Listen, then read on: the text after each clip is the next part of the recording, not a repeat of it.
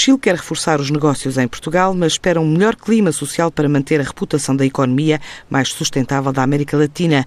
Assim vai querer Pedro Pablo Dias, o embaixador chileno em Lisboa, que na última missão empresarial ao Dão falou de áreas em que os dois países podem desenvolver mais investimento, bem como o desejo de aumentar a venda da fruta a Portugal. Neste minuto não temos muitas inversões portuguesas em Chile, nem Chile em Portugal. Pero la idea es crecer rápidamente, especialmente en cosas de servicio que nos pueden aportar mucho. Y también tenemos cosas como la fruta chilena, que como estamos en tiempos distintos, aquí es invierno y allá en verano, la producción de fruta, de uva, de arándanos, de tomates, de paltas, avocatos, etcétera.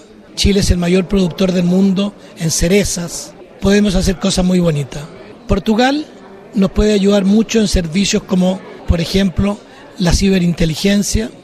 Nos puede ayudar mucho y podemos hacer buenos negocios en todo lo que son los servicios y energía, energía renovable. Ya invirtieron fuertemente REN, ya invirtió en Chile una muy buena cantidad de dinero en el norte de Chile y Chile es el mayor productor de cobre y de litio del mundo, también puede aportar mucho. E os últimos acontecimentos no Chile, acha que pode afetar a imagem geral do país cá fora? Chile ha sido el país más desarrollado de América Latina en los últimos 30 años, con el producto más alto de América Latina, con la menor cesantía, etcétera, con todos los indicadores. Y un país no se destruye en dos meses. Chile sigue siendo potencia de América Latina y el primer país de América Latina próximo a alcanzar el desarrollo y las cosas se van a ir arreglando de a poco, pero vamos a tener que solucionar los problemas en los próximos meses, como lo estamos haciendo com o liderazgo do presidente Sebastião Pinheira. O Chile é um mercado com quase 18 milhões de consumidores, um país que vê setores como a fruticultura